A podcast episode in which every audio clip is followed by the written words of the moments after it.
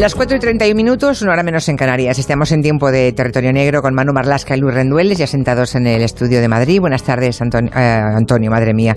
Estaba yo viendo aquí lo de Antonio. Bueno, es Luis. Antonio, voy a hacer una confesión. Es Luis Antonio Rendueles. No era necesario. Luis no era Antonio necesario. Rendueles. Oye, Manuel, madre de Dios. Bueno. Es motivo de divorcio inmediato. Y Manuel María. No, Manuel Enrique, Manuel Enrique. Manuel, En- Manuel Enrique. Sí, Pasión de gavilanes, pero entre Sí. Pues Luis sí, Antonio y Manuel bueno, Enrique. que Mm. sepáis que yo soy Julia María. O sea, Bueno, Bueno, todo queda- algo, algo nos imaginábamos. Sí, ¿verdad?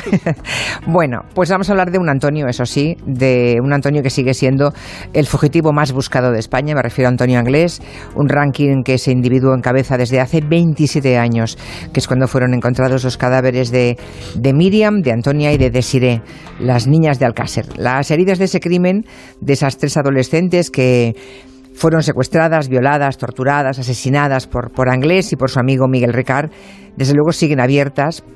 En realidad nunca se cerrarán hasta que no se conozca el paradero de, de Antonio Anglés. ¿no? Hace unos días supimos que un juzgado de Valencia había pedido la colaboración del Reino Unido para tomar declaración eh, a las últimas personas que le vieron con vida, eh, al fugitivo, ¿no? Eh, es decir, la tripulación del City of Plymouth, el carguero en el que Antonio Anglés se subió como polizón en el puerto de Lisboa. Cerramos las ventanas para que no pudiera abrirlas. Era materialmente imposible que él abriese la puerta desde dentro.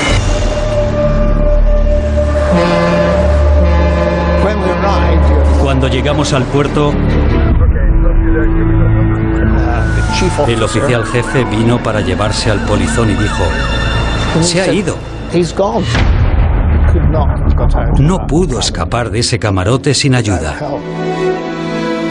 Pues bien, eso que han escuchado ustedes es un fragmento de- del programa Equipo de Investigación que emitió La Sexta eh, en enero del 2018, que dedicaron al, crimen de Alcácer. Recuerdo que lo vi y me quedé muy impresionada, ¿no? Porque hablaban de eso, de la fuga de Antonio Anglés, y el que habla es el capitán Stevens, el capitán del barco, y bueno, ha sido ese testimonio, y han oído ustedes cómo claramente dice que él solo no pudo salir de allí, ¿no? Bueno, pues ese testimonio es el que ha provocado la petición ahora del juzgado de Valencia, ¿no? Es eso, ¿no? Sí, así es. Quien habla con el periodista Gerard Martí es el capitán Kenneth Farquharson Stevens, el oficial al mando de ese City of Plymouth en marzo de 1993. En esa fecha fue cuando Antonio Anglés viajó en ese barco como polizón. En esta entrevista con equipo de investigación, el capitán Stevens decía con rotundidad que alguno de los diez miembros de su tripulación tenía que haber ayudado a Anglés al menos a salir del camarote en el que estaba confinado.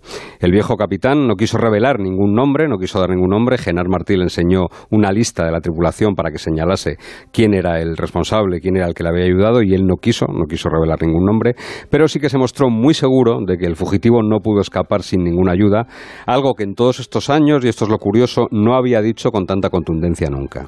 Este matiz nuevo en el testimonio del capitán provocó que la Comisaría General de Policía Judicial hiciera un informe analizando esas declaraciones. Este informe fue enviado al juzgado número 6 de Alcira, que es el encargado del crimen de Alcácer desde, desde que ocurrió, desde el primer momento.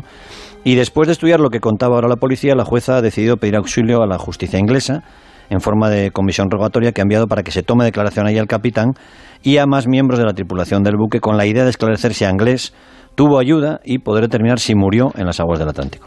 Vamos a poner un poquito de, de contexto a todo esto que estáis contando, porque habrá oyentes, supongo que no muchos, pero en fin, lo sabrá, que no sepan de qué estamos hablando. ¿Cómo llega Antonio Anglés hasta ese barco? Porque, claro, Hmm. estamos hablando de que se embarca en Lisboa En como Lisboa, polizón. sí. ¿Cómo llega hasta Lisboa Antonio Anglés? Pues vamos a ver, Miriam, Toñi y Desiree desaparecen en la noche del 13 de noviembre de 1992, cuando hacían autostop para regresar a su casa desde una discoteca, y sus cadáveres fueron encontrados algo más de dos meses después en un paraje, un paraje bastante inhóspito, en el término municipal de Tous, un paraje conocido como La Romana. Una receta un- en, en mal estado, pero visible todavía, legible todavía, una receta hallada allí, a nombre de uno de los hermanos Anglés, condujo a la Guardia Civil al domicilio de la familia, en Catarroja, en un pueblo que se llama Catarroja. Pero en ese momento Antonio no estaba allí, pese a esa mentira que a fuerza de repetirse se ha convertido en creencia popular casi. Anglés no se tiró por ninguna ventana, no es Spiderman, no, se, no descendió hasta la calle con sábanas anudadas ni nada parecido. Es verdad, es que todo eso se ha contado, es verdad. Repetidas veces, y es de esas mentiras que a fuerza de contarla muchas veces parece que se ha convertido en verdad, pero no, Antonio Anglés no estaba allí. Lo cierto es que un cargo político, y esto lo recuerdan muy bien las personas que estaban en la, en la inspección de la fosa y, los que tenían que ir a detener a, los acusados, un cargo político habló más de la cuenta y antes de tiempo al informar del hallazgo de los cadáveres de las niñas. Dijo que ya había pistas muy sólidas sobre los asesinos y Anglés supo que tarde o temprano iban a ir a por él. Miguel Ricard, su, su compinche, no escuchó la radio, no vio la televisión y se fue tan tranquilo a la casa de su amigo y allí fue detenido por la Guardia Civil. Muy pronto confesó, muy pronto cantó e implicó directamente Antonio Anglés, que en ese momento inició una fuga que todavía no ha terminado. Bueno, eh, en esas primeras semanas y meses de la fuga es cuando Anglés, claro, eh, se cruza España entera, ¿no? De este a oeste, burla a la policía, burla a la Guardia Civil y llega a Lisboa. Y ahí es donde se sube a, ese barco del que hablamos, ¿no? Al City of Plymouth. Eso es, estamos hablando de, lo que hay absoluta certeza. Hay certeza de la escapada de Anglés en, en, Cuenca, en la provincia de Valencia, en la provincia de Cuenca. De su paso por Madrid no está acreditado, no hay ninguna prueba científica y lo cierto es que el siguiente paso que está seguro es que el 18 de marzo del año 1993 Anglés se cuela en ese barco que estaba atracado en el puerto portugués y que cubría, la línea entre eh, Lisboa y Liverpool con varias paradas en Bilbao y en Dublín. Había pasado varias semanas Antonio Anglés en Lisboa, refugiado por un marinero yonki, al que dio pagar una buena cantidad de dinero hasta que decidió por fin meterse en ese buque. Lo que pasó en el sitio of Plymouth lo sabemos desde hace muchos años, o sea, no se sabe de ahora, sino que de hace muchos años se sabe, porque la policía, la policía española, tomó declaración al capitán y a otros miembros de la tripulación en el año 1993, después de que el carguero llegase a Liverpool y se comprobase que allí no había ni rastro de Anglés, más allá de un montón de huellas dactilares de Antonio Anglés que sí que se encontraron. O sea, es evidente que había ido en aquel de policía no de eso no hay ninguna duda. Y, por tanto, el capitán y los tripulantes, ¿cuántos serán? ¿Habéis dicho? ¿10 o 15? 10. Bueno, o sea, son 11 personas, no sé si incluido el capitán o no. Eh, incluido el capitán, 11. 11, o sea, 11 personas. Mm, todos declararon en su momento declararon ya ante la policía, ¿no? Sí, todos coinciden que estuvo inglés en el barco, ¿eh? coinciden en el 90% de la historia. Declararon en Liverpool en su día, en el año 93, Varios policías españoles viajaron, estuvieron con ellos y escucharon el relato. Vamos a centrarnos en lo que dijo el, jefe del barco, el capitán, Kenneth Stevens.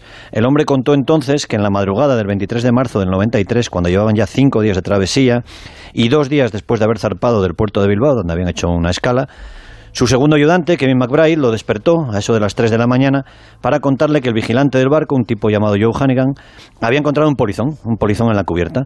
El capitán habló con el polizón, Antonio Anglés, sin saber quién era, naturalmente. El marinero, además Anglés llevaba documentación falsa, contó a la policía que el hombre hablaba muy poco inglés y que le dijo que su intención era llegar a México, donde tenía familia.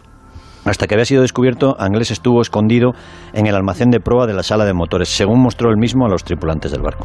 Bueno, ¿y qué hicieron en ese momento? Bueno, se encuentra con un tipo, no saben que es eh, el asesino torturador de tres niñas, ¿no? Todavía. Lleva un pasaporte, creo que dice ser Carlos Joaquín Carballo. Vale, va con un pasaporte falso, pero ¿qué hacen con ese polizón cuando le descubren? Porque claro, en ese momento nadie sabía que estaba fugado ni que es el criminal del que estamos hablando. No, no, por supuesto. Pues hicieron lo habitual que se hace en estos casos. El capitán lo que pidió a los suyos, su tripulación, es que encerrasen al polizón en un camarote vacío tras comprobar, tras mirar las pertenencias que llevaba encima. Y llevaba encima, y consta así en la declaración del capitán y en los atestados de aquella época, llevaba una bolsa que contenía un reproductor de CDs, un Discman, esto los más jóvenes no sabrán lo que es, pero es un, un reproductor de compact disc portátil, varios compact disc, un mapa mundi, que esto llamó la atención de la policía española, una botella de agua, tabletas de proteínas, dos mecheros, cigarrillos, una pomada para cuidarse los tatuajes que tenía y una pequeña cantidad de escudos, que era la moneda de curso legal en aquel momento en Portugal.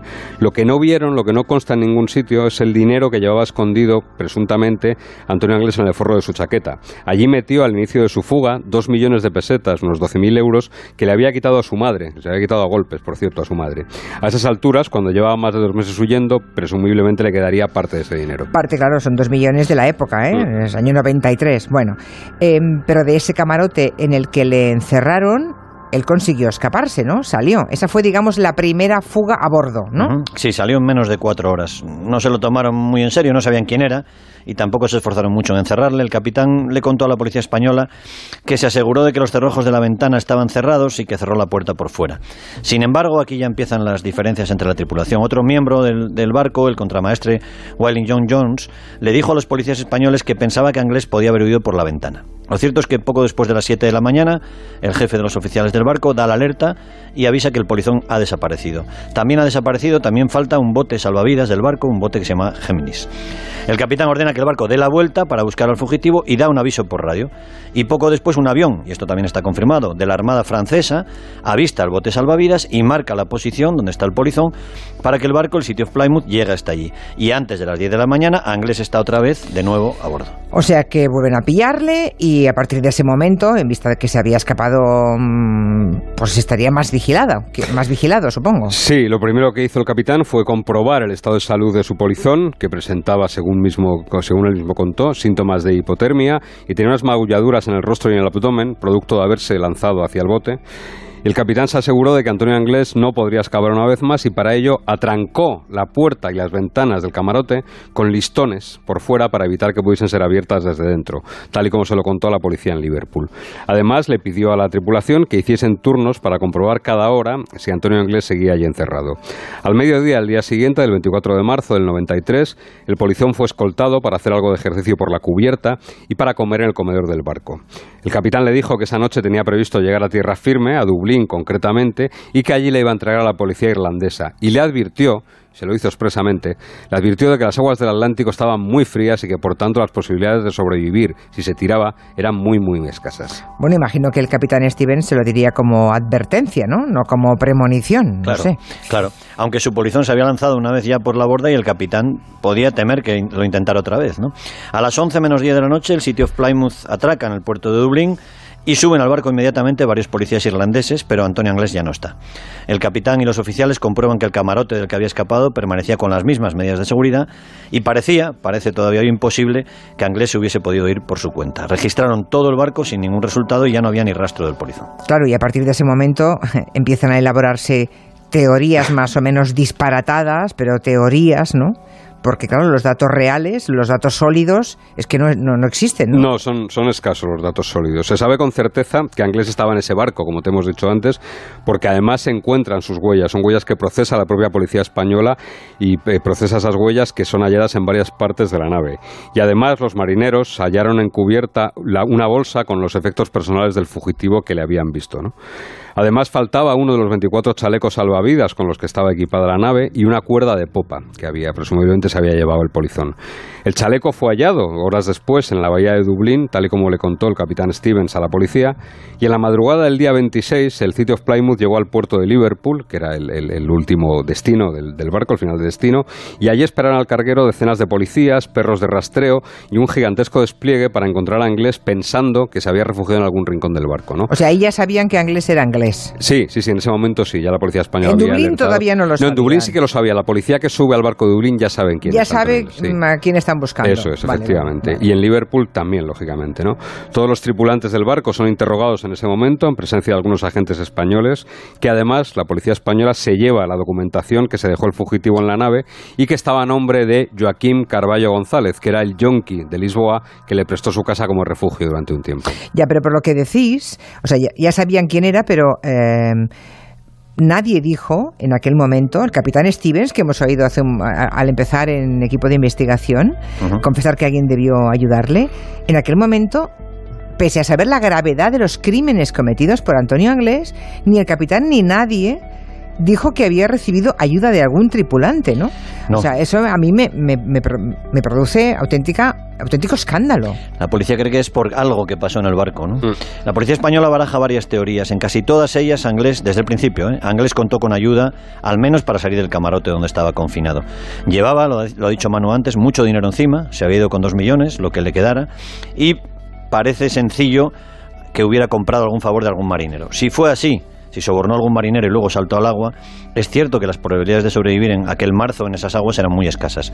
Otra teoría apunta que la tripulación supo, o parte de la tripulación pudo saber que había dinero, que Anglés tenía dinero, y decidieron deshacerse del problema, del polizón, y quedarse con el dinero, ¿no? Al, al- al intentar aplicarle un poco la ley del mar, ¿no? Tirarle por la borda. Y la verdad es que si murió en aguas del Atlántico, los restos de Anglés no han aparecido nunca en la costa. Claro. Algunos huesos aparecidos en costas irlandesas durante estos años se les ha hecho la prueba del ADN Mm. y se los ha comparado con, la, con el ADN de la madre y de los hermanos Anglés y siempre, siempre han dado resultado negativo. Eh, en fin, ahora con esta nueva petición del juzgado de A la justicia inglesa, supongo que lo que se busca es am, arrojar alguna luz sobre esa fuga o tiene otra, ot- otro objetivo. Bueno, nosotros somos un poco escépticos con esta reapertura, la verdad, sobre el resultado que puede dar. Es cierto que el grupo de localización de fugitivos de la policía, de la Comisaría General de Policía Judicial, es el encargado de este nuevo impulso y además la Unidad Central Operativa de la Guardia Civil, la UCO, aún mantiene abierta lo que ellos llamaron Operación Deseada, en nombre de María Deseada Hernández, una de las chicas eh, asesinadas en Alcácer. O sea que policialmente, la verdad es que la búsqueda de inglés nunca ha terminado, nunca ha dejado de estar activa. De hecho, continúa entre las fichas de los más buscados de Interpol. ¿No? No creemos que pasados todos estos años ningún miembro de la tripulación del sitio Plymouth vaya a confesar que ayudó a Inglés o que lo arrojó por la borda. Parece bastante improbable y también parece bastante improbable que se señalen unos a otros. ¿no? Da la impresión más bien de que lo que ha hecho la jueza ha sido alargar 20 años más el caso para que Inglés no quede impune gracias al paso del tiempo. O sea, que no prescribe, queréis decir, ¿no? O sea, que mm, intentan parar la prescripción. Sí, la, la Guardia Civil siempre ha tenido la teoría de que llegó a Dublín y que incluso llegó a Miami por otros Sí, testimonios sí. que, que, que no da tiempo a hablar ahora, pero hay una cajera de un supermercado en Dublín que da un testimonio muy válido que le vende a, a Antonio Anglés unas sardinas, en fin. Hay unas personas que le ven tanto en Dublín como en Miami. Sin esta petición ahora de una comisión rogatoria, la responsabilidad penal de Anglés ya prescribiría nueve años. Es decir, en 2029 Anglés podría aparecer por una calle de Madrid o de Barcelona y entregarse. Claro. Y saldría por la puerta de atrás. Claro. Y lo habría hecho unos años antes si no llega a ser por una jugada similar a la que estamos viendo ahora, que se le ocurrió a la Policía Española en el año 2009. En septiembre de 2009, los investigadores del Grupo de Coordinación Operativa de Udico Central, la Comisaría General de Policía Judicial, se les encargó la misión de encontrar a Anglés. Y la primera gestión que hicieron fue revisar todos los registros de llamadas de los números de teléfono de toda la familia de Antonio Anglés de los últimos seis meses en busca de alguna pista que les llevara al fugitivo más buscado. Los agentes lo que hicieron fue analizar ese tráfico telefónico con todo detenimiento, analizaron todos los datos y detectaron un número que llamaba la atención, ya que procedía de Estados Unidos ese número. El FBI identificó el número de teléfono estadounidense como una a nombre de una mujer nacida en Catarroja, el pueblo del que proceden los Anglés, de una edad aproximada a la hermana de Antonio Anglés, y un domicilio en Las Vegas, en el estado de Nevada. El FBI le, dio, le hizo un pequeño informe a sus colegas españoles y les dijo que si había un lugar en Estados Unidos donde se puede ocultar fácilmente un fugitivo es precisamente ese, en Las Vegas, donde uno puede vivir con identidad falsa impunemente. ¿Y ese teléfono llevó la policía a algún sitio, a alguna parte?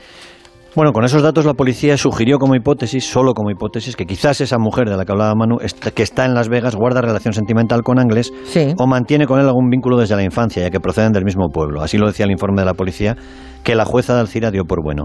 La jueza libró, ordenó varios mandamientos para que las compañías telefónicas identificaran a los titulares de esos números de teléfono, además de extender una comisión rogatoria para el Departamento de Justicia de Estados Unidos, que ordenó gestiones de investigación al FBI. Era el, el FBI era el encargado de identificar a esa mujer y a ese entorno. Lo cierto es que esa mujer, nacida en Catarroja, residente en Las Vegas, no era otra que Kelly, la hermana de Antonio Anglés, que era una hermana que quiso ser Vaya, o sea, la, la propia hermana es la que está allí. Sí, incluso yo creo que salió en algún programa, no sé, tú sí que vales, o un, algún programa de Eh, televisión. sí, en algún... Así que no sirvió de mucho, salvo para poner a cero el contador de la, de la prescripción, tal y como acaba de pasar ahora otra vez. Con lo cual tenemos 20 años más para encontrar a este asesino, ¿no? Hasta el 2029, sí. Oye, una, una- una curiosidad, ¿encubrir a un criminal no es un delito? Encubrir, sí, claro. Claro, en, Gran. Bretaña también, claro. Sí, salvo que tengas una línea directa de sangre, o sea, tu marido o tu mujer. ya, ya, sí, ya, sí, claro, sí. claro, claro. Tú lo es dices que- por los marineros. Claro, es que Ya. no puedo entenderlo. Pero eso explica también la ley del silencio. Si entre todos han. Yo creo que el, el mérito de los compañeros de equipo de investigación es haber logrado que el,